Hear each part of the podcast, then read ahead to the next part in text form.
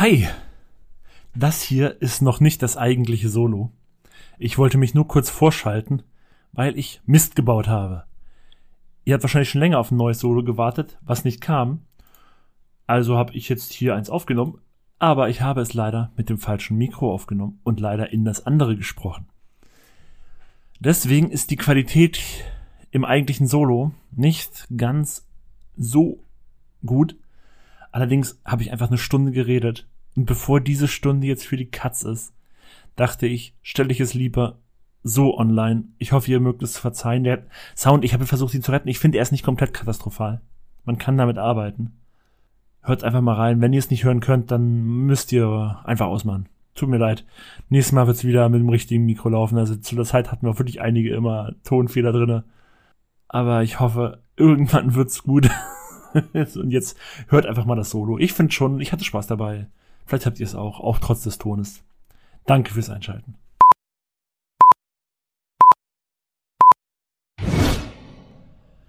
Ja, hi!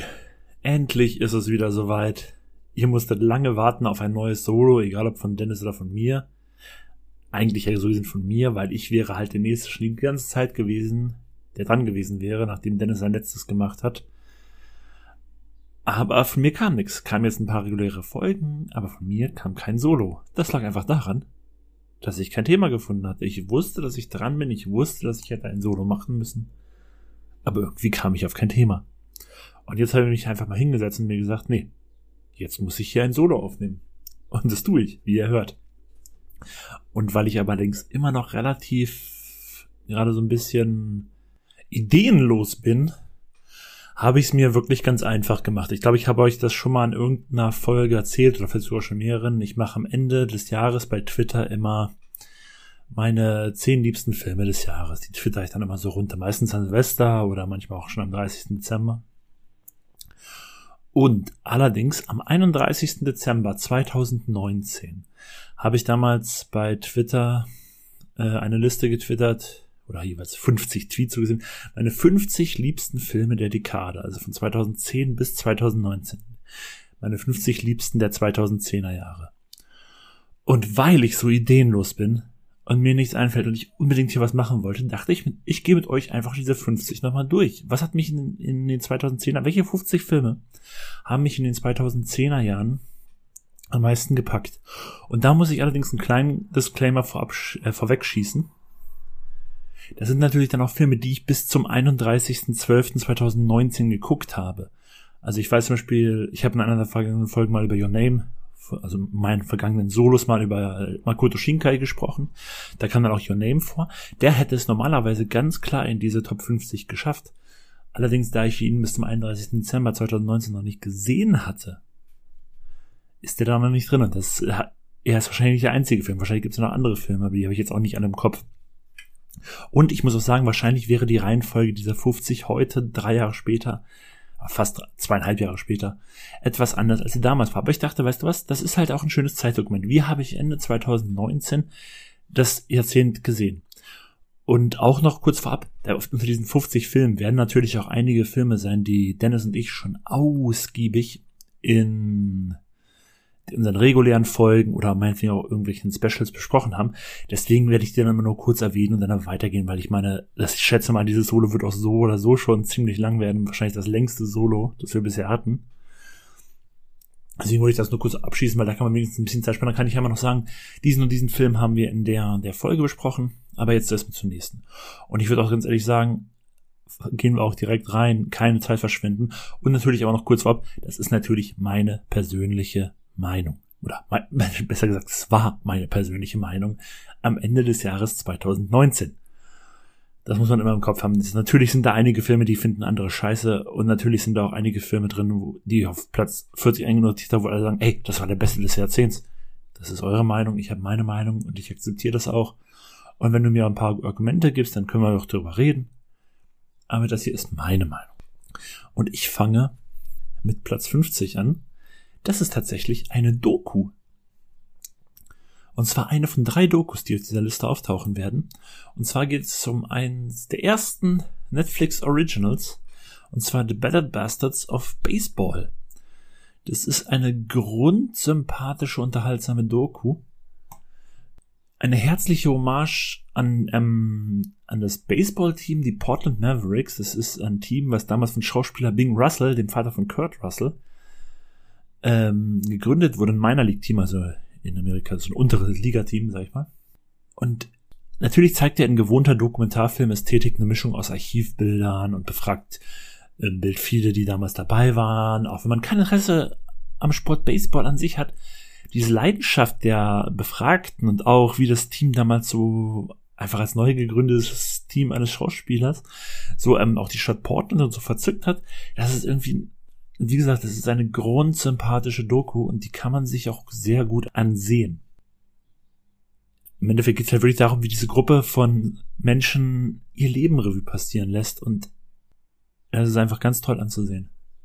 Auf Platz 49, der wird allerdings wieder weitaus bekannter sein, habe ich ähm, Black Swan von Darren Aronofsky aus dem Jahr 2010. Generell muss ich sagen, ich glaube, diese äh, 50 Filme, davon setzen sich sehr viel aus der ersten Hälfte des 2000, der 2010er Dekade.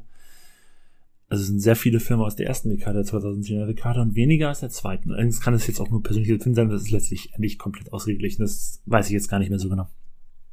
Auf jeden Fall Black Swan ist ja so gesehen eine neue und vor allem doppelte Inszenierung von Tchaikovsky Schwan. Sie einmal als Stück im Film und aber auch als metaphorisches mh, hm, Rückgrat für, ja, für die ganze Geschichte des Films. Und Aronofsky halt beweist, dass, dass ein Film irgendwie auch mehr als die Summe von großartigem Skript, ansprechender Kammerführung und einem fantastischen Cast sein kann. Das, dieser Film ist eine kann man so sagen, eine tiefgründige Metapher zwischen Fiktion und Realität, Motivation und Obsession. Ich glaube nach wie vor nicht, dass ich jedes wirklich kleinste Detail, von welchen es einfach zu viele in diesem Filmbild verstanden habe. Das schmälert aber nicht diese unglaubliche Atmosphäre, die dieser Film erschaffen hat. Natalie Portman spielt das überragend, hat damals zu Recht den Oscar dafür bekommen. Wieder mein Lieblingsthema, Oscar. Aber ich denke mal, Black Swan ist eh ein Film, den wahrscheinlich die meisten gesehen haben. Vor allem auch so im, im Övre von ähm, Darren Aronofsky ist es ja wahrscheinlich einer auch ein sehr populärsten. Also Darren Aronofsky ist ja generell ein großartiger Regisseur. Mit Requiem for a Dream haben wir schon besprochen, The Wrestler haben wir immer mal wieder erwähnt, P, The Fountain, Mother, das sind halt alles so sehr verkopfte Filme und ich glaube von allen seinen Filmen ist halt Black Swan außer der Massen nicht nur kompatibelste, das könnte vielleicht auch ja The Wrestler sein, allerdings ist er auch so, finde ich, der bekannteste. Und deswegen Platz 49, Black Swan. Auf 48 kann aber mir, das muss ich jetzt wirklich nur ganz kurz erwähnen, The King's Speech von Tom Hooper aus dem Jahr 2010. Und über The King's Speech haben wir ja schon einmal ganz ausführlich, das war einmal vor der Glotze Part 1 geredet. Und deswegen hört es euch da an. Auf Platz 47 dann einer meiner absoluten Lieblingsregisseure der letzten 15 Jahre, nämlich Denis Villeneuve mit Arrival von 2016.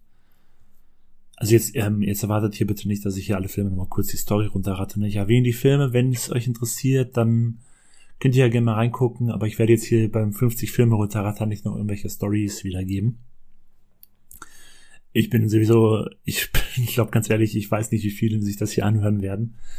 Aber wisst ihr was, ey, ich mach diese, wir machen diese Solos auch irgendwie für uns. Und deswegen ist das dann auch okay. Zu Arrival.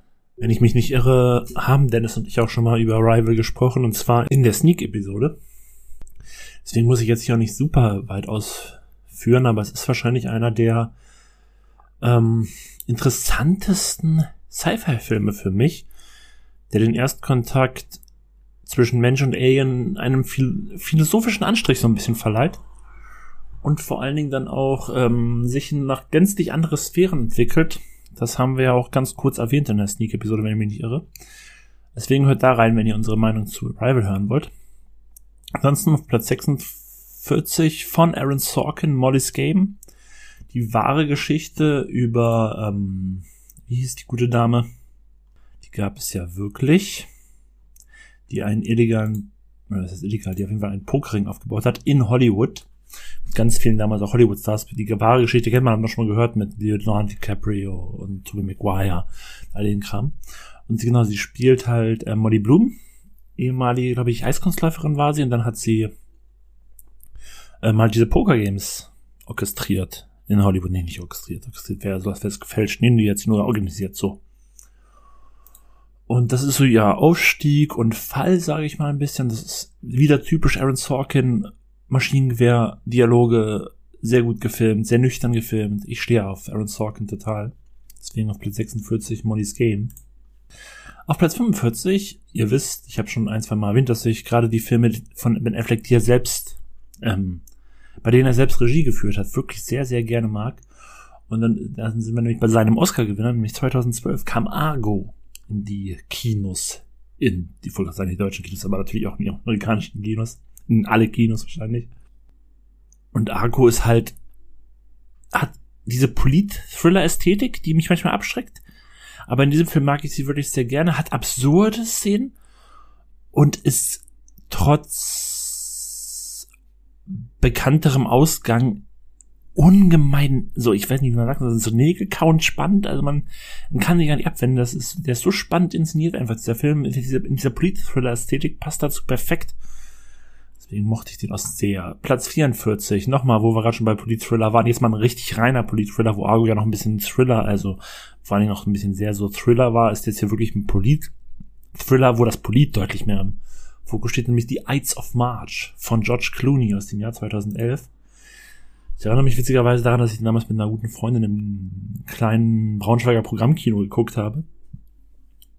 Und wir am Ende sehr viel Ärger auf uns gezogen haben, weil sie doch ein bisschen laut war und lauthals reagiert hat auf viele Sachen in dem Film. Woraufhin die Leute um uns herum uns am Ende ziemlich böse angeguckt haben. Aber im Film mochte ich trotzdem sehr. Mit ähm, George Clooney, der auch selbst mitgespielt hat, und Ryan Gosling. Ryan Gosling generell, der auf dieser Liste hier in den Top 50, beiden Top 50 vom 31.12.2019, ich erwähne es nochmal, dass ich diese Top 50 am 31.12.2019 erstellt habe.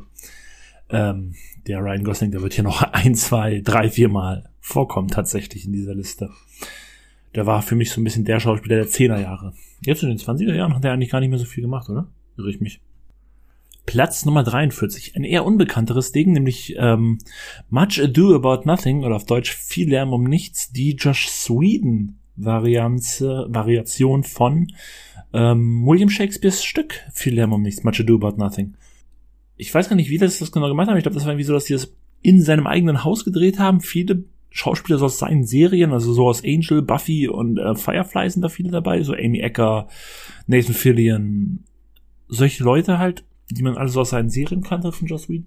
Und der hat in seinem Haus, ich glaube, in, innerhalb von ein paar Tagen so ein schwarz-weiß in der modernen Zeit dieses William Shakespeare-Stück adaptiert. Ich würde jetzt nicht sagen, dass dieser Film so super flashy ist. Ich, ich kann mir hier vorstellen, dass viele den nicht so mögen wie ich, aber ich mochte den wirklich sehr. Der hat mir gefallen. Ich fand den cool inszeniert, so dieses alte Stück in diesem moderne, wie sie das in dem Haus da in Schwarz-Weiß gespielt haben. Und ich weiß auch nicht, ich kann mir sogar vorstellen, dass er so als Projekt gestartet ist, dass der da mit seinen Schauspielerkollegen irgendwie zusammenhängt und dachte so, hey, lass uns doch mal machen. Das wäre eine witzige Idee. Und ich kann mir ohne Scheiß wirklich vorstellen, dass es genau so ablief. Mein 43. Meine 42 hatten wir tatsächlich schon mal in einer Folge, nämlich The Kids Are Alright. Den hatte Dennis mal reingebracht und zwar, wenn ich jetzt noch wüsste, zu welchem Thema er den reingebracht hat. Das müsste auch bei den Sneak-Film. Nee, Entschuldigung, stimmt gar nicht. Es war Performances aus der zweiten Reihe, wo wir über Nebendarsteller gesprochen haben. Und er mochte hier in dem Film die Darstellung von Mark Ruffalo sehr. Und ich mag den ganzen Film einfach generell sehr. Also, es, wenn man sich das so anguckt, was in dem Film so vorkommt. Schwulen Pornos, Kinder, Kinder stammend aus künstlicher Befruchtung. Die Architektur eines Gartens ist ein Thema. Klingt auf den ersten Blick nicht nach Mainstream-Kino, ist es auch nicht, aber es ist trotzdem sehr herzliches Stück Film, Familiendrama, sehr komödiantische Ansätze auch drinne. Also ich mag den wirklich gerne. Kommen wir zu Platz 41. Da haben wir mal wieder Adam McKay, der auch in den regulären Filmfellers-Folgen schon häufig angesprochen wurde, hier noch mit einem seiner komödiantischsten Filme, nämlich The Other Guys, die etwas anderen Cops. Aus dem Jahr 2010. Adam McKay hat ja jetzt vor kurzem erst Don't Look Up gemacht. Der hat auch Filme gemacht wie Vice, wie The Big Short, den ähm, Dennis ja auch schon mal in der unserer wahre Begebenheiten Folge besprochen hat. Und hier ist es halt noch eine seiner Reihenkomödien gewesen mit Mark Wahlberg, mit Will, Fer Will Ferrell. Der ist teilweise so drüber, der Film, aber ich habe den, ich habe den damals im Kino gesehen. Die Szene, ich sage jetzt nur mal, wo Foo Fighters My, My Hero einspielt und Dwayne The Rock und Samuel L. Jackson auf einem Dach stehen. ich kann mich jedes Mal wieder bepissen, wenn ich die sehe. Also selten, dass ich in einem Film im Kino so lauthals gelacht habe. Platz 40. Bisschen musikalischer werden wir jetzt. Den habe ich mit Dennis zusammen im Kino geguckt. Und zwar Straight Outta Compton von F. Gary Gray. Ähm, es ist natürlich hier ein bisschen Cheap Trick gewesen, weil es natürlich gerade so Musik ist, die ich in meiner Jugend sehr, sehr, sehr gerne mochte. Und sich das dann in einem, und ich sag mal so, wenn man dann den Film nicht total verkackt und das wurde hier absolut nicht. Das ist auch so ein guter Film. Wenn man das dann nicht komplett verkackt, dann hat man natürlich hier schon ein bisschen so eine persönliche Bindung vorab geschaffen, bevor du nur eine Minute von dem Film geguckt hast. Und das passt hier. Und dieser Film hat mich, ich fand den damals im Kino toll. Ich habe den damals, wie gesagt, mit ähm, Dennis zusammen gesehen. Und wir hatten beide eine Menge Spaß. Ich muss allerdings auch dazu sagen, dass ich den seit damals 2015 nicht mehr gesehen habe. Dennoch also meine Erinnerung daran ist sehr, sehr gut. Und ich, ihr wisst, wo ich drüber erzähle, habe ich wirklich Lust, mir den wieder anzugucken. Doch, ich glaube, das mache ich demnächst mal. Platz 39, ein Film, der oftmals ähm, ein bisschen in der Versenkung verschwunden ist, nämlich ähm, im deutschen No Way Out, der Originaltitel ist Only the Brave von Joseph Kosinski, der jetzt zuletzt mit Top Gun Maverick erstmal einen Milliardenfilm, also einen Film, der eine Milliarde eingespielt hat, abgeliefert hat, hatte in No Way Out gegen die Flammen einen Film über einen Feuerwehrteam des Waldbrände gekämpft mit Josh Brolin, mit Miles Teller, der auch in Top Gun Maverick mitspielt, mit Jennifer Connelly, die auch in Top Gun Maverick mitspielt. Also er behält sich gerne seine Schauspieler vor. Ähm, wirklich sehr guten, ich weiß nicht, wie nennt man das? Drama, Actionfilm? Actionfilm ist das nicht ganz, weil dafür ist der Drama vielleicht auch nicht so, weil es natürlich auch ein bisschen um den Kampf gegen das Feuer geht. Aber also wirklich, No Way Out ist ein Überraschungshit gewesen, weil ich habe damals die Trailer gesehen, so, ja, ein Film, Feuerwehr kämpft gegen Waldbrand, so besonders wird es nicht sein, das ist übrigens eine wahre Geschichte. Aber, also wenn ihr irgendwie die Möglichkeit habt, und das ist, wie gesagt, das ist ein richtiger Überraschungsheld für mich damals gewesen, guckt euch den an, der ist ganz, ganz, ganz, ganz toll. Kommen wir zu meiner 38 und wenn ich mich nicht irre, habe ich den auch schon mal besprochen. Ja, stimmt, mich auch in der Sneak-Folge, den habe ich nämlich damals gesneakt. Und zwar ist es der nächste Film von Regisseur Ben Affleck. Und zwar ist es The Town sein zweiter Film damals. Nach Gone Baby Gone, den ich ja damals übelst geliebt habe, deswegen habe ich mich tierisch gefreut damals, dass der in der Sneak lief. Und er ist halt wieder super inszeniert, aber ich stehe halt auch auf diesen Stil, ne? dieses Boston Gangster-Milieu, haben, haben wir ja schon auch fünf, vier, fünf Mal erwähnt in unserem Podcast. Mystic River, What Doesn't Kill You, Gone Baby Gone auch, The Town. Ich stehe auf diesen, auf diese Filme. Und dieses trübe Bild von Boston, diese ruhige Erzählweise. Und ich mag halt hier auch die ähm, Beziehung zwischen der Rolle von Ben Affleck und seinen Kindheitsfreunden, aber auch die Rolle zwischen, also die Beziehung zwischen Ben Affleck und der Rolle von Rebecca Hall, die ich in dem Film hier eigentlich auch ganz süß finde, so die ist ja irgendwie, ich weiß nicht, die hat damals auch so zwei, drei Jahre, wo sie in relativ vielen größeren Indie-Titeln vorgekommen ist, aber seitdem ist sie auch wieder ein bisschen in der Versenkung verschwunden, habe ich das Gefühl. Ich mochte die eigentlich als Schauspielerin, weil die ein, die war jetzt nicht gerade so dieses typische Schönheitsideal, fand ich. Die hatte irgendwie was Besonderes in ihrem Gesicht. Ich glaube, die galt jetzt nicht für wirklich viele so als die super schöne Schauspielerin oder sowas. Weil ich fand die schon, dass die eine hübsche Frau war, aber dadurch, dass die halt so was Besonderes in ihrem Aussehen hatte, deswegen habe ich die eigentlich ganz gerne gesehen. Deswegen finde ich es jetzt ein bisschen schade, dass die mittlerweile nicht mehr in so wirklich vielen Filmen vorkommt. Auf Platz 37 ist ähm, Captain Phillips von Paul Greengrass. Es ist halt wirklich, also ich habe damals sehr, sehr lange einen Bogen um Captain Phillips gemacht. Ich dachte mir so, oh, Tom Hanks spielt hier irgendwie so ein Frachterkapitän, wird von irgendwelchen, ähm, ich glaube, somatische Piraten, lass mich jetzt, ich hoffe, ich habe das nicht jetzt irgendein falsches Land angegriffen, ähm, überfallen. Und ich habe da damals die Trailer zugesehen und so, boah, nee, ich glaube, das interessiert mich nicht. Bin da jetzt nicht so angefixt. Und ich habe dann auch einen Bogen gemacht. Ich weiß, der war dann relativ häufig auch für einen Oscar nominiert. Ihr wisst, mein Thema, Oscars. Irgendwie hatte ich falsche Erwartungen in diesem Film. Ich weiß gar nicht, woher die kamen. Aber irgendwie, ich hatte kein großes Interesse, mir den anzusehen. Und ich wurde dann sehr, sehr, wirklich sehr positiv überrascht. Also Greenricks Werke ja typisch, das was ja Dennis ja überhaupt nicht mag. So ziemlich wackelkammerreich und ne, nah, der ist ja, hat ja auch jetzt einen Born-Film gemacht, den mag Dennis deswegen auch überhaupt nicht. Und dieser Film ist halt sehr, sehr authentisch. Also der hat mich wirklich von der ersten bis zur letzten Minute gefesselt. Auch gerade aufgrund dieser kameratechnischen Nähe zu den Protagonisten der zieht dich voll rein. Der hat so eine Immersion, der du denkst voll, oh, ich bin dabei. Also ich schweiß, hier geht echt die Scheiße ab. Und ähm, das, dieser Film ist ein Brett. Ohne Scheiß. Das, das hat mich damals so überrascht. Ich hätte es nie gedacht, dass ich das mal über diesen Film sage. Aber dieser Film ist ein richtiges Brett. Und den kann ich mir auch echt wieder gerne angucken, wobei ich ihn seit damals auch nicht mehr gesehen habe. Was schade ist. Was wirklich, wirklich schade ist. Meine Nummer 36 ist zeitgleich mein allerliebster Bond-Film. Und das ist Skyfall von Sam Mendes aus dem Jahr 2012. Und den habe ich damals sogar zweimal innerhalb von drei Tagen oder so im Kino geguckt. Also ich habe ihn gesehen, fand ihn so geil, bin zwei Tage später nochmal ins Kino gegangen. Einmal mit einem Freund und einmal mit einer guten Freundin. Fand ihn einfach, also wie gesagt, das ist mein absolut liebster Bond-Film und damit rede ich jetzt nicht nur ähm, Danny Craig Bond, nein, ich habe damals alle Bond-Filme nochmal geguckt, alle, die es gibt. Und Skyfall ist mein liebster Bond-Film, period, ich habe jetzt allerdings den letzten nicht gesehen, No, no Time to Die. Allerdings, ich glaube es nicht, dass der da ankommt. Bin ich jetzt mal ganz ehrlich. Ich weiß nicht, der Film hatte einfach für mich so, ja, der hat mich, irgendwas hatte der, was mich am meisten getroffen hat, von allen Bond-Filmen. Kann ich aber auch nicht wirklich in Worte fassen. Ich glaube, dass der generell jetzt nicht bei so vielen, gerade so großen Bond-Fans, weit vorne dabei ist, aber bei mir, bei mir ich Bond-Fan benennen würde, aber ich habe halt alle gesehen. Und ich bin, und von denen, die ich gesehen habe, und von diesen mag ich den einfach mit am meisten. Und witzigerweise, ich kann es nicht mehr wirklich in Worte fassen, warum das so ist. Ich finde einfach, der erzählt seine Geschichte sehr, sehr gut. Und er führt auch den Zuschauer in, in einer oder anderen Szene so ein bisschen, nicht in Szene, in der ganzen Storyaufbau ein bisschen in das Licht. Ich mag den sehr, sehr gerne, wenn es nicht schon durchgeschrieben ist. Auf Platz 35 The Wolf of Wall Street von Martin Scorsese und der Film, ich weiß, viele feiern den auf jeden Fall so wegen der Art, wegen der Art, die Leo DiCaprio in diesem, in diesem Film hat. Also, was die da ja wirklich alles erleben, diese Jordan Belfort, diese Geldgeber, dieser Größenwahn, dieser, diese Exzesse, diese Partys, die sie feiern. Aber tatsächlich ist The Wolf of Wall Street für mich ein richtiges Schauspielerkino.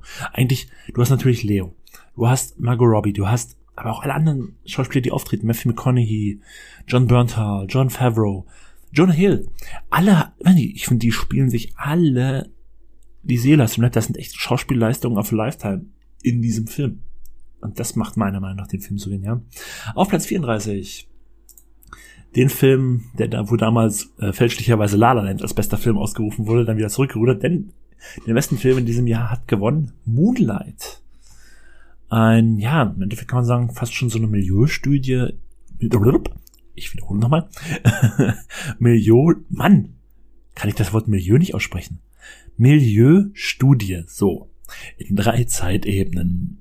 Ja, mit fast schon nicht, wie soll man das sagen, bitteren, märchenhaften Zügen. Diese, dieses Aufwachsen mit schlechten Vorbildern, allerdings auch schlechten Eltern, schlechten Vorbildern in den falschen Gegenden. Vielleicht auch, weil man persönlich ein andere Sexualität oder vielleicht auch was anderes, andere Ansichten auf das Leben hat und wie man damit umgeht und wie man dann trotzdem in das reinrutscht, was man eigentlich gar nicht sein will und wie man dann das, was man eigentlich ist, ver verbirgt. Und äh, Moonlight ist ein sehr, sehr schönes Drama von Larry Jenkins. Marshallah Ali spielt super in diesem Film der den, die eine Vaterfigur spielt. Sollte man sich angucken. Mein Platz 33 haben wir auch schon ausführlicher besprochen und zwar in dem, in der Sneak-Episode, da hatte Dennis den besprochen, weil er den gesneakt hat, der Glückliche. Und zwar geht es um Baby Driver. Und hey, im Bereich von Musik und Schnitt, vor allen Dingen in dem Bereich Schnitt auf Musik, absolutes Meisterwerk, hört euch das an, was wir in der Folge dazu gesagt haben kommen wir zu Platz 32. Und das ist die zweite von drei Dokus auf dieser Liste. Und es ist tatsächlich, glaube ich, wenn ich mich jetzt nicht komplett irre, na, wobei ich glaube, das ist kein Netflix-Original. Ich glaube, der lief damals nur auf Netflix, als er in Deutschland kam. Und zwar Searching for Sugarman. Das im Endeffekt einfach die Geschichte ist von einem Musiker in Detroit, der damals Demo-Scheiben aufgenommen hat, aber eigentlich keinen Erfolg hatte. Allerdings diese Demo, Demo-Alben in Südafrika ein riesen Hit, Hit wurden und er deswegen ein Superstar ist in Südafrika, ohne es zu wissen. Und in Südafrika denkt man, er ist tot. Und gilt dort als absolute Musiklegende. Und das ist dann der, die Doku, wo man sich auf die Spur von diesem Musiker macht und dann herausfindet, hey, der lebt noch, der dann auch mal aus Südafrika kommt und ich weiß, dass ich die damals ganz, ganz doll beeindruckend fand, diese Doku. Gerade auch für mit so einem Hang, wenn man so einen Hang zur Musik hat, den ich eindeutig habe, kann man sich diese Doku auf jeden Fall sehr, sehr, sehr gut geben. So, mein Mund wird schon ein bisschen trocken hier von dem langen Reden. Meine Güte, das wird wirklich mit Abstand die längste Solo-Folge. Kommen wir zu Platz 31 und das ist ein japanischer Film. Nämlich Shoplifters. Ein Familiendrama aus dem Jahr 2018 über, ja, über so eine Familie, über eine relativ ärmliche Familie, die sich mit ganz vielen Gaunereien über Wasser hält, wo die ganze Familie Kleinkriminelle sind. Vater, Mutter und die ganzen Kinder, die meistens, glaube ich, gar nicht deren sind, die eigentlich alle adoptiert sind. Oder gar nicht unbedingt adoptiert, sondern auch aufgelesen. Und ich glaube, der Film beginnt auch damit, dass, dass sie ein weiteres Kind einfach auflesen. Und ich weiß, ich habe den damals auf einem Flug gesehen, lustigerweise auch Richtung Asien. Oder habe ich den auf dem Flug nach Amerika gesehen? Ich habe ihn auf jeden Fall auf dem Flug zum ersten Mal geguckt. Und ich habe ihn mir angeguckt, weil ich halt wusste, dass er sehr gut sein soll. Und ich kann auch bei Shoplifters echt nur sagen, das ist halt, der zeigt halt dieses Profil dieser Familie. Atmosphärisch und erzählerisch ist dieser Film halt so, also ganz fein. Er ist halt diese bunt zusammengewürfelte familienähnliche Struktur. Aber diese Geschichten hinter den Figuren, diese Lebensentwürfe, das ist so, ja, ist das, sind das Systemverweigerer, sind das Systemverlierer? aber dass sie es doch schaffen, irgendwie eine gewisse Herzlichkeit zu wahren und ähm, zu überleben ja auch. Auch wenn nicht immer alles gut läuft. Das muss man auch ganz ehrlich sagen hier bei dem Film. Es hat mich damals wirklich äh, da getroffen, wo es, äh, wo es wichtig ist, nämlich im Herz. Und ich mochte den wirklich sehr gerne. Und ich habe damals im Flugzeug da gesessen und dachte mir so, das ist ein sehr schöner Film. Apropos schöne Filme. Kommen wir zu unserem Platz Nummer 30, zu unserem, zu meinem natürlich, zu meinem, ich wiederhole es nochmal, am 31.12.2019. Der Top 50 Filme des Jahrzehnts. Und das ist The Music Never Stopped von Jim Kohlberg. Ähm, ich fand, das, das war so eine richtig schöne, unprätentiöse, emotionale Liebeserklärung an die Musik. An den Film auch, aber eigentlich an die Musik. Dass man ja, das hatten ja schon einige Male, dass man auch, ähm, dass viele Krankheiten auch so, die mit ähm, Gedächtnisschwund und sowas zu tun haben, Gedächtnisverlust, dass man, dass sich viele dieser Patienten auch über Musik an einzelne Sachen aus ihrem Leben erinnern. Und letztlich ist das genau, worum es in diesem Film geht. Um meinen Vater, um seinen Sohn und wie sie oder dieser Krankheit durch Musik Herr werden oder wie sie persönliche Erinnerungen durch die Musik teilen. Ein wirklich, wirklich schöner Film. Und das ist tatsächlich das Adjektiv, was mir bei dem einfach am ehesten passt. Der ist einfach schön. Da kannst du nicht viel rumreden. Das ist einfach nur schön. Der geht, der geht ins Herz. Und ich glaube, davon haben wir hier einige auf der Liste, weil es, ja, ich, ich bin Zacker für solche Filme. Kann ich nicht anders sagen, ne? Aber das habt ihr vielleicht auch schon mitbekommen, wenn ihr uns etwas regelmäßiger und aufmerksamer verfolgt. Apropos zu herzgehende Filme, hey, die ziehen sich hier durch. Platz 29, About Time. Alles eine Frage der Zeit von Richard Curtis. Und ey, ich warte immer noch. Das ist so ein Film, den möchte ich eigentlich seit Folge 2 irgendwo unterbringen, in irgendeinem Thema. Und ich werde den sicherlich auch bald mal unterbringen. Ich habe es bisher jetzt noch nicht ganz so geschafft, aber ich werde irgendwann über alles eine Frage der Zeit. Und ja, ihr wisst, ich bin ein Riesenfan von Zurück in die Zukunft. Der erzählt zu meinen Kindheitslieblingen und sowas aber ich muss sagen, der teilt sich bei mir nur den Rang, also der, des liebsten Zeitreisefilms mit Alles eine Frage der Zeit. Das ist ein großartiger Liebesfilm, der seine Zeitreisegeschichte so schön ähm, geerdet verpackt, mit dieser perfekten Mischung aus wohlfühlenden, lustigen, dramatischen und traurigen Momenten. So eine Mischung, die, die beherrscht Richard Curtis ja, das haben wir auch schon bei den anderen Filmen gesehen. Und er nimmt einen mit auf eine Reise, auf ein Leben mit seinen Protagonisten, der einem ungeheuer schnell ins Herz wächst. Und das gilt nicht nur für ihn, das gilt für alle Charaktere in diesem Film. Das gilt für seinen Vater, das gilt für seinen Love Interest, Rachel McAdams, die hier zauberhaft spielt. Bautimer, wie gesagt, ich werde es auf jeden Fall noch machen. Der kommt auf jeden Fall noch mal in irgendeine Filmverlassfolge, reguläre Folge rein. Und dann werde ich den Dennis so um die Ohren jagen. Und ich hoffe, bis dahin hat er den geguckt. Ich weiß nicht, ob er überhaupt geguckt hat. Vielleicht hat er ihn sogar geguckt. Ich habe schon manchmal gemerkt, dass ich ihm irgendwas hier unterstelle in meinen Solos, wo er sich darüber aufregt. Vielleicht hat er den ja geguckt. Wenn nicht, guck ihn dir an. Und ihr auch, ihr Zuhörenden. Platz 28, einer der letzten Filme vom großartigen James Gandolfini, der ja dadurch bekannt wurde, dass er Tony Soprano in den Sopranos war und Welcome to the Rileys war ein Film mit Kristen Stewart, die damals ja eigentlich noch relativ bekannt war nur durch ihre Twilight-Sachen, wo sich erst im Nachhinein herausgestellt hat, dass sie wirklich eine gute Schauspielerin ist.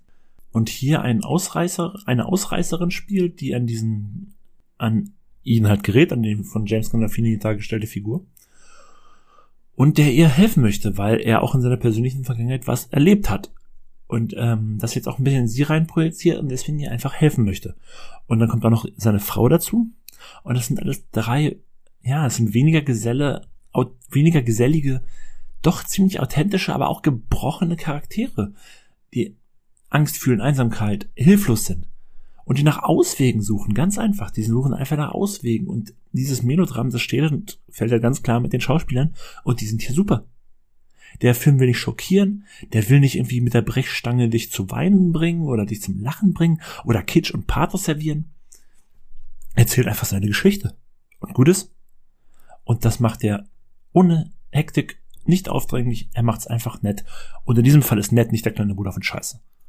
Nett ist einfach hier toll. Mein Platz 27 war damals Matt. Kein Ausweg von Jeff Nichols.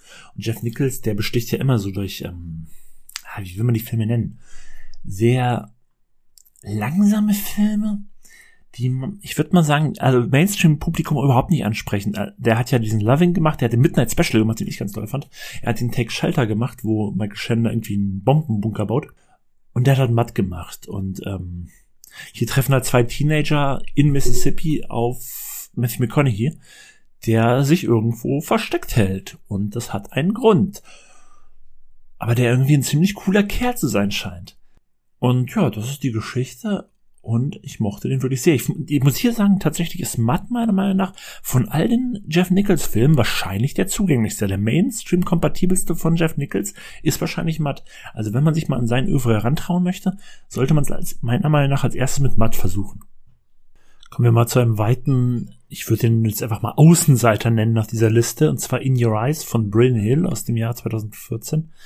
Das ist halt so ein Indie-Film durch und durch. Ähm, also es würde mich echt nicht wundern, wenn die wenigsten, die hier hören, von dem Film mal gehört haben. Also es würde mich wundern eigentlich, wenn, wenn vielleicht auch nur ein oder zwei von dem Film gehört haben, tatsächlich, weil das so ein Indie-Film ist. Ähm, es geht halt ein bisschen um die übersinnliche Verbindung, die zwei Menschen trotz großer Distanz haben und obwohl sie sich gar nicht kennen. Und das ist eine, ich sag mal so, das ist eine andersartige Schnulze fast schon, kann man sagen. Es ist nicht gerade die typische Hollywood-Liebesgeschichte. Ähm, aber ich finde, auf diesen Film muss man sich ein bisschen einlassen, aber der hat auf jeden Fall das Herz am rechten Fleck und nimmt dich auch in seine Geschichte ganz gut mit. Und Zoe Kazan ist sowieso eigentlich immer ein Vorteil, wenn man im Film hat. Vor allem bei so einem Art, so einer Art Film.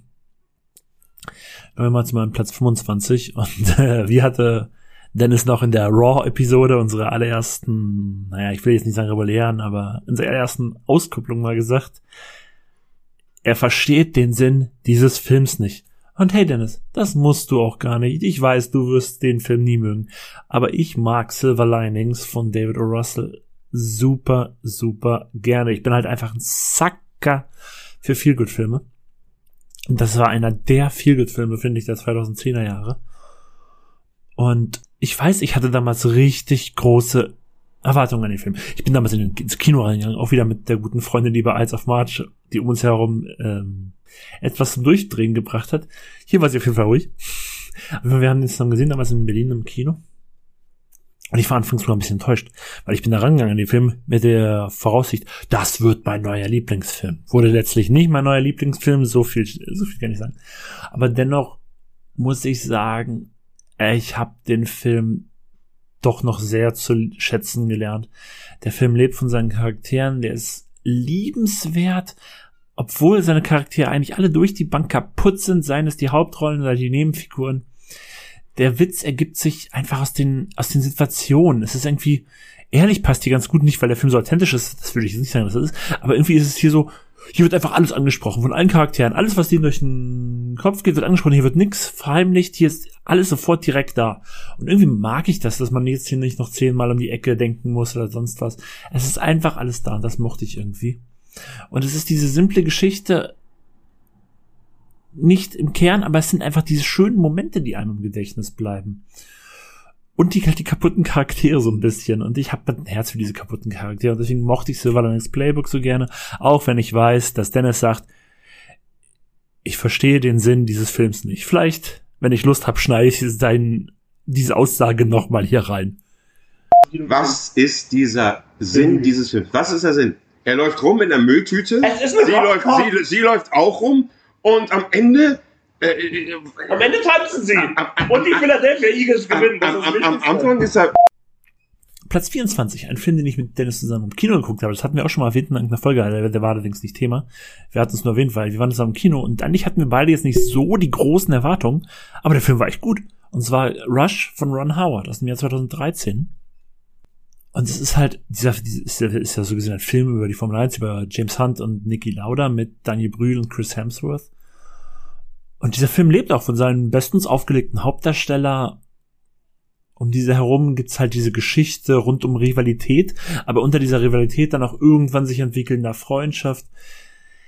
Der Film setzt teilweise vielleicht hier und da ein Mühe zu sehr auf Emotionen, will die hervorkitzeln, vor allem beim Publikum. Das ist aber jetzt nicht so schlimm, finde ich, weil er stellt sich auf keine Seite von den beiden. Ich denke, die, die, die meisten Leute werden eher auf der Seite von James Hunt stehen, weil der der zugängliche Charakter als Niki Lauda war. Ich irgendwie hab's, ich sehe immer dieses nicht, dass in vielen modernen Medien wird immer so starker Ehrgeiz und über, also übertriebene Ehrgeiz als oder akribische Arbeit als negative Charaktereigenschaft gewertet, weil man es dann emotionslos und kalt wirkt und immer sagt, ich will gewinnen, ich bin der Beste. Das kommt bei vielen nicht gut an, aber das ist, finde ich, ich finde das nicht, ich finde, das ist mal ein Fehler, dass was so negativ konnotiert wird. Und deswegen finde ich, liegt hier mein, ist hier mein Favorit ein bisschen mehr Nicky Lauda als James Hunt tatsächlich. Aber das hat jetzt nichts mit der Qualität des Films zu tun, deswegen sollte ich vielleicht einfach mal zum nächsten Film weitergehen. Und ich glaube, ich merke gerade, ich muss mich ein bisschen drosseln. Ich rede schon wieder zu schnell. Platz 23 ist eine aus der Kategorie späte Fortsetzung und wir haben jetzt dieses Jahr gerade erst gemerkt, dass mit Top Gun Maverick sowas auch mal klappen kann, obwohl sowas meistens schief geht. Und 2017 ging sowas schon mal richtig gut. Und du, du, von dem Regisseur, den ich auch hier schon mal erwähnt habe in dieser Ausgabe, nämlich Denis Villeneuve. Der hat nämlich 2017 die Fortsetzung gemacht zu Blade Runner, nämlich Blade, Blade Runner 2049. Meine Güte, manche langsam rede ich wirklich schon lang, mein Mund ist trocken. Und Blade Runner 2049 tja, was soll man dazu sagen? Das ist halt ein optisch überragendes, was dann Denis Villeneuve ja auch letztes Jahr noch mit im Dune fortgeführt hat. Werk. Und wieder, übrigens haben wir da wieder Ryan Gosling drin, zum, der hier heute ja fünf oder sechs Mal vorkommt. Wie gesagt, das ist ein optisch eindrucksvolles Werk mit einem Worldbuilding des Klasses, das natürlich auf den alten aufbaut. Einer wirklich, es ist halt epochal. Es ist ein Film fürs Auge, der hat eine kluge Story, aber vor allen Dingen hat er brillante Sto äh, Darsteller und halt dieses prächtige, dieses wundervolle Produktionsdesign. Die Musik, ich glaube, es ist Hans Zimmer, ich bin mir jetzt nicht ganz sicher, ist ein wahres Meisterwerk, also ich glaube, es müsste Hans Zimmer sein. Der ist audiovisuell einfach atemberaubend. Das ist, der ist spannend, der ist super Unterhaltung und der ist überhaupt nicht dumm. Das ist ein Film, der ist schon für die breite Masse von seinem Production Value, von den Schauspielern. Der ist null dumm, der ist eine, erzählt eine sehr smarte Geschichte. Und der baut einfach auf auf einem Film, der 30 Jahre alt ist, den wahrscheinlich heutzutage von den, ich sag mal so, jüngeren Kinogängern auch gar nicht mehr so viele gesehen haben. Und der lohnt sich. Aber das, ganz ehrlich, dieses, dieser Spruch, der lohnt sich, den habe ich heute schon zigmal gebaut. Und ganz ehrlich, das sind halt hier meine 50 Lieblingsfilme der 2010er Jahre. Die lohnen sich alle, für mich jedenfalls. Ob ihr das dann so auch so sieht, ist natürlich euch überlassen. Auf Platz 22 kommt bei mir Can a Song Save Your Life? Und da, der Film hatte für mich eine Vorgeschichte, denn der Regisseur John Carney, der hatte vorher den Film Once gemacht. Ebenfalls ein Musik, der sich über Musik, ein Film, der sich über Musik dreht, so wie der hier auch.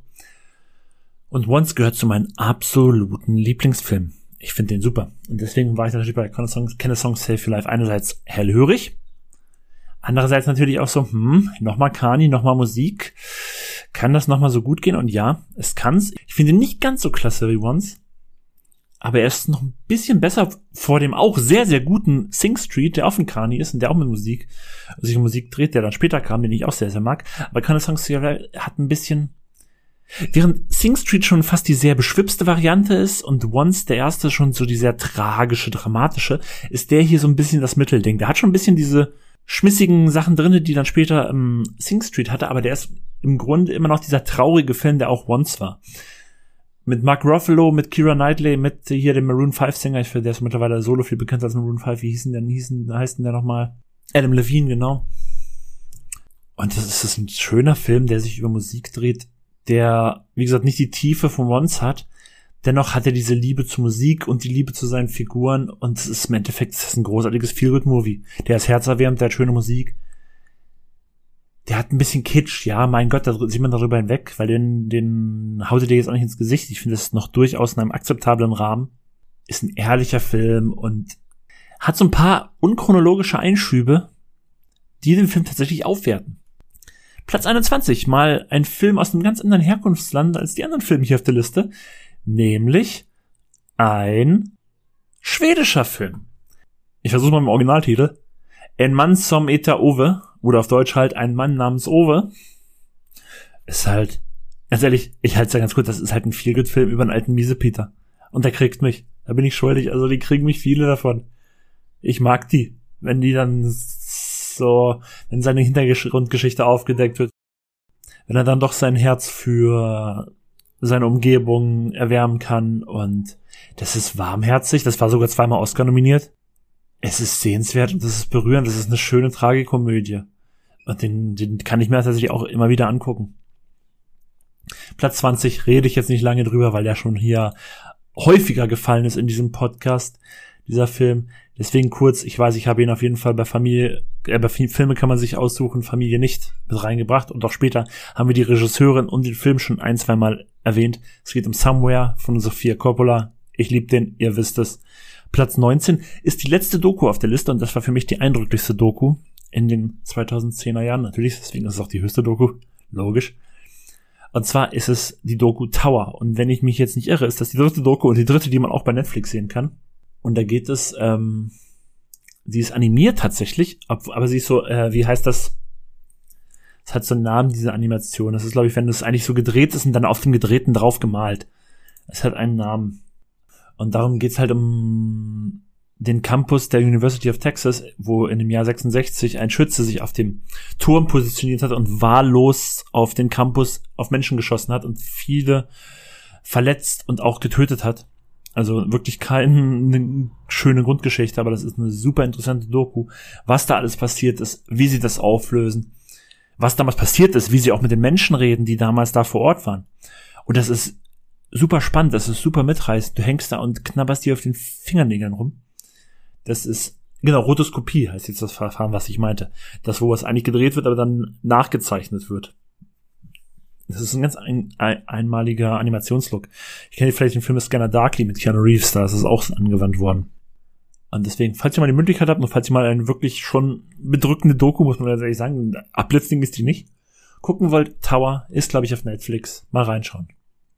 Platz 18 habe ich in einem doch etwas runtergekommenen Kino in Plymouth in England gesehen mit einem guten Freund. Wir hatten damals einfach mal so einen Roadtrip gemacht, einfach ohne wirklichen Plan sind wir losgefahren und sind dann irgendwann in England gelandet. Und dann in Plymouth, also auch einer, einer Stadt, wo man jetzt nicht so häufig hinkommt tatsächlich in England als Nicht-Engländer. Und dann haben wir da in irgendeinem billigen Kino, das auch wirklich abgeranzt aussah, und doch gerochen hat, ähm, The Secret Life of Walter Mitty, das erstaunliche Leben des Walter Mitty von Ben Stiller geguckt, in der Hauptrolle mit Ben Stiller. Das ist halt wirklich, also der, der, der, der drückt einfach bei mir die richtigen Knöpfe, ne, der ist, es ist ein Film für Träumer, der spielt mit Fernweh, der spielt mit wunderschönen Landschaftsaufnahmen, der spielt auch über einen großen Teil in Island und ich bin sowieso schon, ey, ich will nach Island. Schon so lange. Und das ist einfach ein Film für mich. Ich weiß für viele andere auch, weil der kam ja generell auch ziemlich gut weg, würde ich sagen. Aber für mich kann ich einfach nichts anderes sagen, außer das ist ein Film für mich. So, weiter geht's im Runterrattern von 50 Filmen. Auf Platz 17 sind wir bei Ewige Jugend, Youth im Original von Paolo Sorrentino, den ich ja sowieso total schätze, den Regisseur, der ja auch letztes Jahr oh, diesen Hand des Gottes Film, Hand Gottes Film gemacht hat. Wie heißt denn? Oder heißen die einfach The Hand of God? Und vorher auch schon La Grande Bellezza, den ich ja auch schon, den ich auch vorher schon ganz, ganz toll fand. Ja, The Hand of God hieß der. Aber jetzt geht's hier um ewige Jugend. Ewige Jugend ja auch ein Film mit ähm, Harvey Keitel und Michael Caine, so ein bisschen alter gewordene Künstler, die sich irgendwie in Österreich oder der Schweiz da irgendwie ein bisschen ihr Lebensamt genießen und dann dennoch noch mal ein bisschen Abenteuer leben wollen. Aber es ist halt ein relativ ruhiger Film. Das ist kein, der ist keine ausufernde Story. Die haben die seltensten Paul Sorrentino-Filme, ja. Das sind alles immer nur sehr ein leicht gehaltene Filme ähm, schöne Kulisse. Ein bisschen oberflächlich, kann man sagen. Aber das ist, das ist nämlich genau das Ding auch bei Sorrentino-Filmen, dass die alle so ein bisschen an der Oberfläche kratzen, aber nie wirklich tief gehen. Aber das mag ich. Also ich mag Sorrentino-Filme einfach generell und deswegen ist es kein Wunder, dass der hier relativ weit oben landet. Aber der kam ja auch, glaube ich, generell auch eher gut weg. Ich glaube aber, jetzt kommt auch kein richtiger Ausreißer mehr nach unten.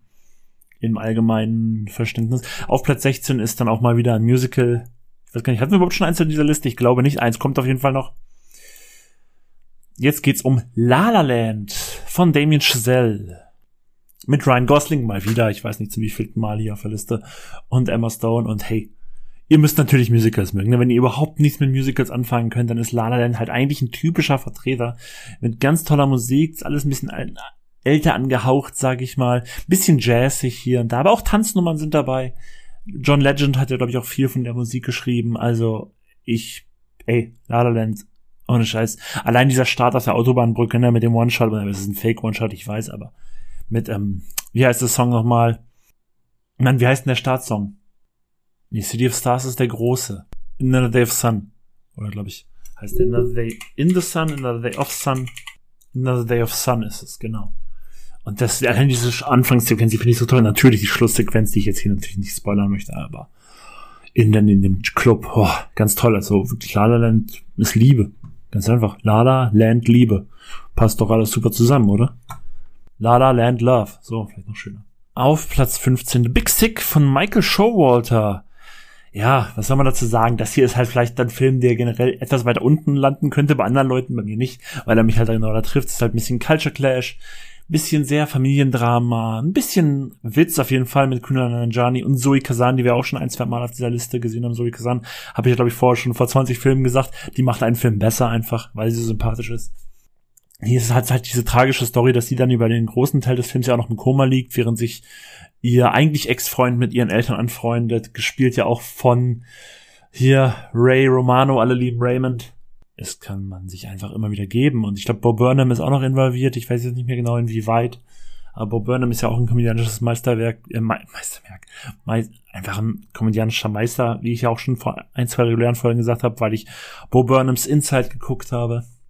Also Big Sick, Empfehlung.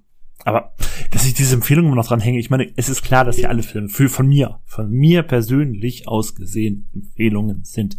Platz 14, kommen wir mal wieder zum japanischen Film. Ich glaube, wir hatten diese Folge wieder nur einen anderen. Ich bin mir nicht ganz sicher. Äh, Confessions, Geständnisse oder Koku Haku, wie der Originaltitel ist. Das weiß ich natürlich hier alles ohne Notizen. Hö, hö, hö. Ähm, ja, es ist ein japanischer Thriller. Ich würde auch eher sagen Psychothriller fast schon. Ich glaube, ich habe ihn schon mal in irgendeiner regulären Folge erwähnt. Irgendwann kam ich mal auf den zu sprechen, weil wir eigentlich über einen anderen gesprochen haben und ich dann den erwähnt habe, wo es darum geht, dass äh, eine Lehrerin gesteht, zwei der Schüler ihrer Klasse ähm, Schulen mitgegeben zu haben, in denen sie äh, HIV-Zellen eingeführt hat. Ob das dann wirklich alles so ist und was der Ursache war und wie es dazu kam, oh, das ist, also Geständnisse, ich glaube, das ist auch ein Zwiespalten. Deswegen kann man vorstellen, dass einige den gucken und sagen, was für eine unfassbare Scheiße. Ey, ich mag den Superfilm meiner Meinung nach. Lass ich nichts drauf kommen. Geständnisse von Tetsuya Nakashima. Auch das weiß ich natürlich aus dem Kopf. Hey, hey. Natürlich nicht. Platz 13, bleiben wir in Japan. Ich glaube, das ist dann auch der letzte Japan-Trip für heute. Und da sind wir jetzt bei Silent Voice. Und das Silent Voice, da muss ich ein bisschen ausholen. Den habe ich nämlich schon mal erwähnt bei meinem Makoto Shinkai. Solo. Und da hier, hier keine Makoto Shinkai-Film, doch stimmt gar nicht. Ich glaube, ein Makoto Shinkai-Film ist sogar noch dabei. Nee, den hatte ich vorher schon gesehen, der ist hier aber nicht auf der Liste. Weil der von 2009 war, nämlich ähm, 5 cm per second. Aber Silent Voice, den habe ich gesehen und ich fand den super. Das war das ist ein Anime, sehr dramamäßig, mit schönen Bildern. Dieses, dieser Zeichenstil, den ich dann später auch bei Makoto Shinkai lieben gelernt habe. Und da ist nämlich das Ding. A Silent Voice ist nämlich meiner Meinung nach sehr, sehr, sehr inspiriert von den Makoto Shinkai-Filmen, die ich damals allerdings noch nicht kannte. Und deswegen ist dieser hier so weit oben. Ich kann mir vorstellen, dass so ein Your Name hier auch ziemlich weit oben wäre und dafür der vielleicht ein bisschen runtergerutscht wäre im Nachgang. Aber hey, so habe ich das 2019 gesehen und ich will auch nicht sagen, dass er irgendwie schlechter ist. Der ist ein super Film, nur ich weiß halt jetzt, wo er seine Inspiration her hat. Und das ist halt ein Anime, der einzige Anime auf dieser Liste, ein bisschen Coming-of-Age-Drama, viel Gefühl, aber auch sehr traurige, traurige Szenen, dass du echt denkst, warum, warum tut ihr das? Warum, warum handelt ihr so? Und das ist, aber es ist letztlich, ist es halt einfach, im Endeffekt kann man alles, was ich im Makoto Shinkai Solo über seine Filme gesagt habe, kann man hier ein bisschen bei Silent Voice reinführen. Nur halt, dass hier die übernatürliche Komponente komplett wegfällt. Das ist auch einer eher sowas wie First Centimeter per Second oder sowas, der halt komplett, oder Garn of Words, der halt komplett so das Gefühlvolle, die Bilder in den Vordergrund stellt, die Beziehung zwischen den Charakteren und vielleicht auch noch ähm, die Tatsache, dass die halt taub ist und er sich um sie kümmern will irgendwie, aber dann auch wieder ein Arschloch ist, ganz einfach. Ganz toller Film. Platz 12, den habe ich auch mit Dennis im Kino gesehen. Wir haben mit einer ganz großen Truppe gesehen. Ich glaube, Dennis Frau war dabei, meine Frau war dabei, weitere Freunde waren dabei, zusammen mit ihren Frauen. Also da waren wir in ganz großer Runde drin. Und zwar geht's um Joker von Todd Phillips. Phillips. Die Comic-Verfilmung, die ja eigentlich irgendwie keine ist. Letztlich geht's ja darum, dass Todd Phillips hier ein Psychogramm vom späteren Joker erstellt. In dieser Story Arthur Fleck genannt. Und das ist, ja, das ist, geht in die Nieren, meiner Meinung nach nicht, nicht ganz so, wie man es teilweise in der Presse gelesen hat. Also dafür ist er dann doch noch zu sehr irgendwo an den Mainstream gerichtet. Hier gilt übrigens dasselbe, Sassy Bates wertet jeden Film auf, die ja hier auch drin vorkommt, die ich ja auch schon seit Atlanta sehr zu schätzen weiß. Und natürlich Shocking Phoenix, der einfach, wenn er sich in eine Rolle reinfrisst, einfach so überragend sein kann. Und es auch meistens ist, es gibt ja kaum einen Film, wo er es nicht ist. Joker ist ja tatsächlich auch von den Filmen hier einer der im Mainstream größer angekommenen, als vielleicht andere Filme auf dieser Liste sind. Muss man sich halt immer vor Augen halten, das ist halt Todd Phillips, der der vorher Hangover gemacht hat man kann halt auch als Regisseur, wie es auch Adam Kay schon vorgemacht hat, in mehrere Richtungen gehen. Komödiantisch und dann auch wieder was ganz, ganz anderes. Platz 11 ist ein Film, ich glaube, den würde ich, wenn ich heute diese Liste machen würde, nicht mehr so hoch einstufen. Der wird wahrscheinlich immer noch auf den Top 50, aber nicht mehr auf Platz 11. Und zwar ist es It's Kind of a Funny Story von Anna Bowden und Ryan Fleck und das ist halt, ey, das ist eine Indie-Dramedy. Ein Indie-Film, eine Dramedy, Coming of Ages drinne, mit quirky Charakteren, mit süßen Geschichten, mit Beziehungskisten. Hey, das ist kein, was soll ich sagen, das ist kein der Pate. Aber es ist ein ultra angenehmer Film und wie ihr schon merkt, sympathische Filme, sympathische Charaktere, die irgendwo ans Herz gehen. Hey, damit habt ihr mich fast immer. Wenn es nicht super schlecht gemacht ist, habt ihr mich damit fast immer. Platz 10 haben wir schon mal besprochen in einer Folge. Ich weiß nicht mehr genau, in welcher Folge das war, aber ich denke, das war ja, welche Filme war das? War das? Ah nee, das müsste. Ah genau, das war das Familiendram. Das war ähm, Filme kann man sich aussuchen, Familie nicht. Da hatte Dennis nämlich schon äh, The Place Beyond the Pie ins reingebracht, deswegen sage ich jetzt auch nicht mehr viel. Es ist halt fast schon Kubrick-eskes Familienepos in drei Akten. Und dann mal wieder, ich weiß nicht zum wievielten Mal hier ein Film mit Ryan Gosling auf der Liste. Und ich, ich, ich spiele mal Spoiler, äh, ist nicht der letzte. Obwohl wir jetzt schon in den Top 10 sind. Auf Platz Nummer 9. Wieder ein Musical und ich glaube das letzte jetzt. Und zwar ist es Les Mis, Les Miserables von Tom Hooper aus dem Jahr 2012. Und für mich war es das beste Musical in den 2010er Jahren. Auch wenn es für die meisten wahrscheinlich eher La La Land war. Für mich war es Les Miserables. Und ich fand die Umsetzung, aber ich, ich habe das Bühnenstück nie gesehen. Ich kenne auch keine andere Version. Ich kenne nur diese Version von Tom Hooper. Aber die hat mich so hart ge gecatcht. Anne Hathaway, die ich vorher nicht als so stark gesehen habe, die hat ja für den Film auch ihren Oscar bekommen und die ist hier so gut drinne. Die Szenenkomposition, die Bildkomposition, ich bin total begeistert davon bis heute. Das ist eine Musik, die kommt total im Rausch. Dieser Film hat ja eigentlich keinen Dialog. Der Film besteht ja wirklich eigentlich nur aus Musik. Also es gibt ja Musicals sind ja normalerweise so ein bisschen Dialog, Musik, Dialog, Musik. Dieser Film besteht ja eigentlich nur aus Musik. Da gibt's ja kaum Dialog, der nicht gesungen wird. Und jeder hat sein eigenes Team und klar, der Film hat sicherlich ein, zwei Makel, das will ich auch nicht verschleiern. Aber ganz ehrlich, wenn ich den Film gucke, bin ich so drin und ich sehe dieses ganzen Makel überhaupt nicht. Und dabei geht dieser Film 158 Minuten. Und das ist toll. Also das ist ganz, ganz toll. Platz Nummer 8, und das ist jetzt, glaube ich, auch so mit einer der unbekanntesten, ist, ja, wobei ich glaube, einer unbekannter kommt noch, aber der ist, den wird wahrscheinlich wirklich kaum jemand kennen. Und zwar Griff the Invisible. Ein australischer Film. Komödie, romantische Komödie, aber auch ein bisschen What the fuck Film. Man muss halt echt sagen, das ist halt komplett Nische wieder. Das ist ein australischer Indie-Film.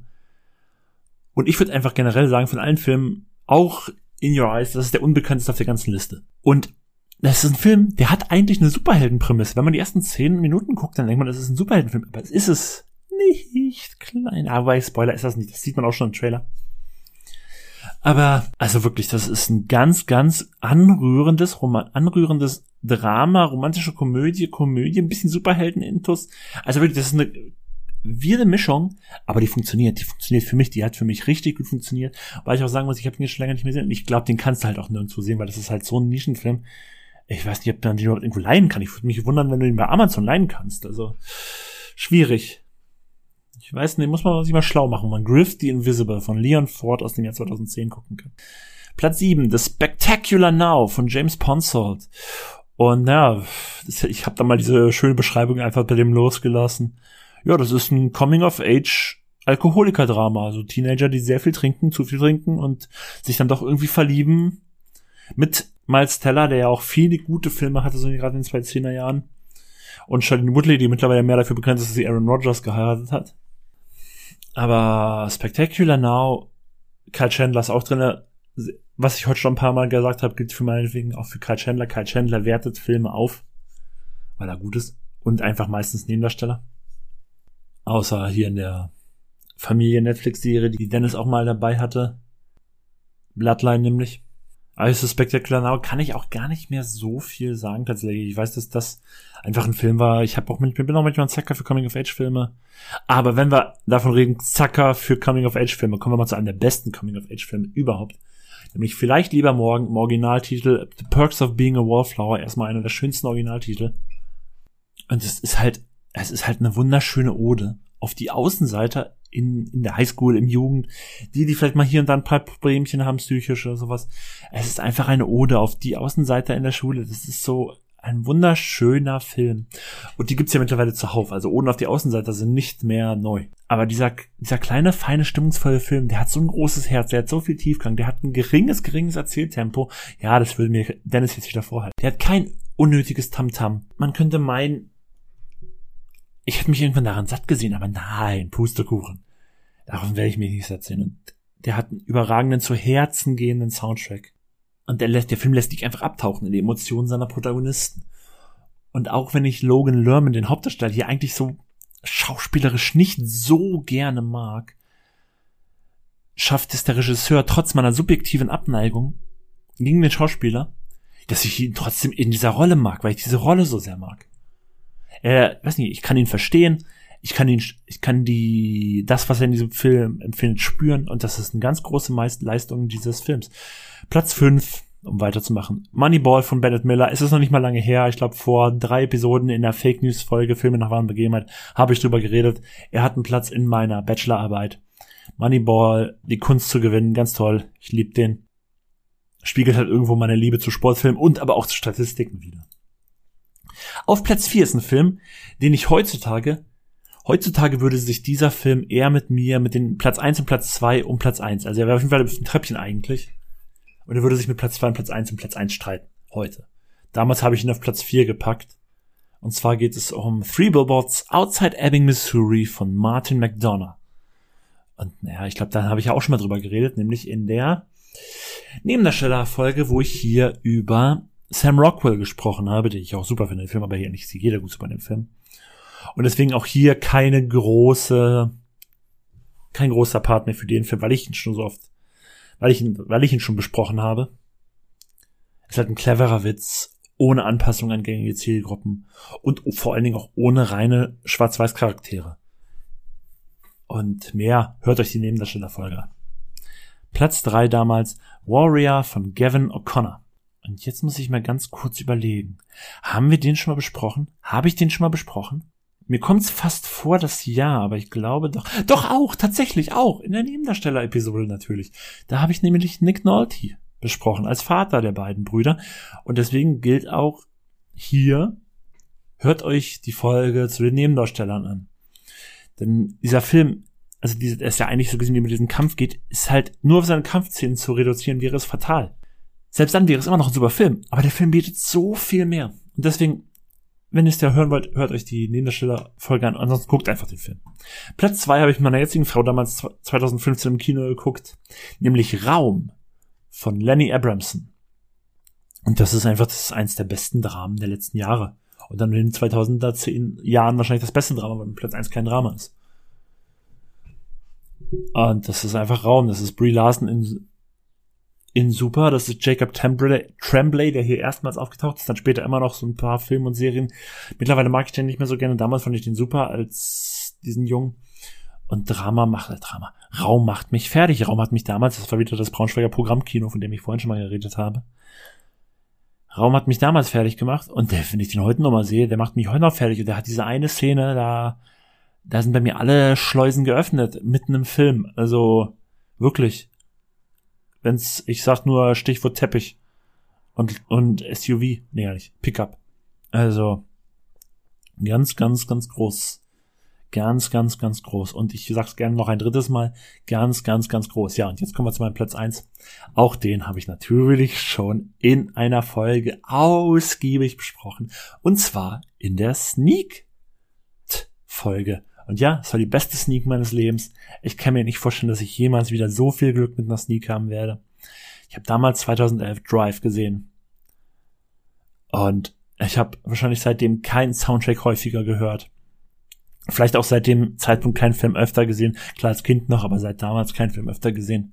Und es ist wieder Ryan Gosling das letzte Mal, wie versprochen. Und hey, ich habe meine Liebe zu Drive in der Sneak Folge beschrieben. Ich kann hier nur sagen, ganz, ganz große Liebe. Diese ersten zehn Minuten, die haben mich jedes Mal. Und dann ist der Film auch irgendwo einfach, er hat eine gewisse Brutalität. Er hat eine unfassbar dichte Atmosphäre. Da kann man sich einfach nicht abwenden. Der Cast ist sensationell. Die Schauspielleistung nochmal besser als erwartet. Die Bilder überraschend explizit, wie ich es gesagt habe. Hat eine gemächliche Erzählweise mit großartiger Synthpop-Musik.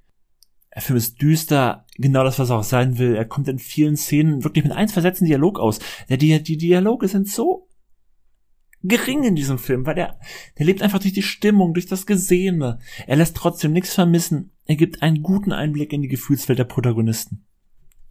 Das ist wirklich grandios, um, den, um das Wort grandios hier inflationär in diesem Podcast noch zu benutzen.